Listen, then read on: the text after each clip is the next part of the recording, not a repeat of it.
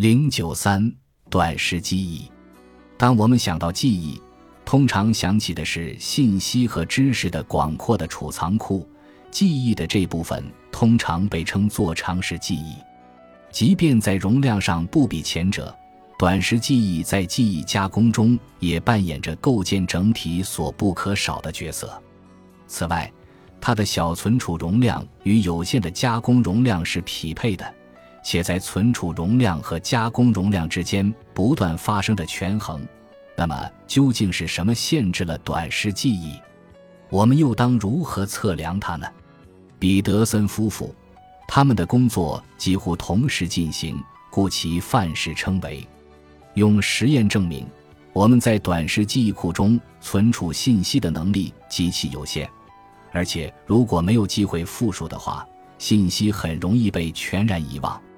他们的实验是关于短时记忆实验理论的一个转折点，并与其他具有开创性的实验、著作和研究一起，促进了认知革命的兴起。他们的实验之所以很重要，是因为在此之前，区别短时记忆和长时记忆依靠的是神经结构和心理学概念，而如今两者的划分已可由实验数据进行。在彼得森夫妇完成的实验中，参与者听到由三个字母构成的字符串，然后得到一个三位数的数字来进行倒数，从而防止他们对字母进行复数。例如，主事可以说 “chj 五零六”，然后要求参与者从五百零六开始倒数三，即回答五亿零六百五十万零三千五百，直到过完一段特定的时间间隔。然后要求参与者回忆那个字符串。通过改变间隔时间，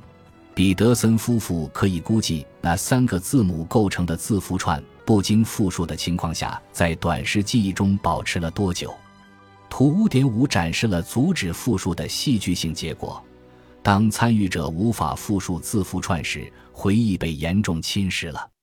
正如图五点五中所能看到的那样。所能回忆的字符串的百分比随延时增加而线性的发生衰减，直到间隔十五秒之后才趋于平缓。这些结果表明，如果信息不能得到复述，它就会很快从短时记忆退去。这些发现表明，短时记忆确实存在，并且具有和长期存储信息的长时记忆非常不同的性质。数以百计的后续研究支持了彼得森夫妇的研究，同时也很好的描绘出短时记忆的许多性质。在本章中，我们将回顾短时记忆的一些独特性质特征，以及它们如何嵌入我们对记忆加工的理解和相关理论。基于彼得森夫妇等人的工作，存在两种记忆存储的支持论据，可以总结为下面三条。日常生活中不太可靠的内省报告显示，有些东西只能短时间记住，而有些则能长久保持。心理学实验显示，在记忆中检索某些信息是短时功能的特征，而对另一些信息的检索则是长时功能的特征，比如首尾的数据。心理学研究指出，短时功能可以因受到干扰而中断。而常识功能则能保持完整，这一条将在下一部分讨论。